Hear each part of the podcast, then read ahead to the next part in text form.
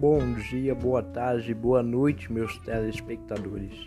Eu sou Paulo Santana e vocês estão no Pod do Paulo.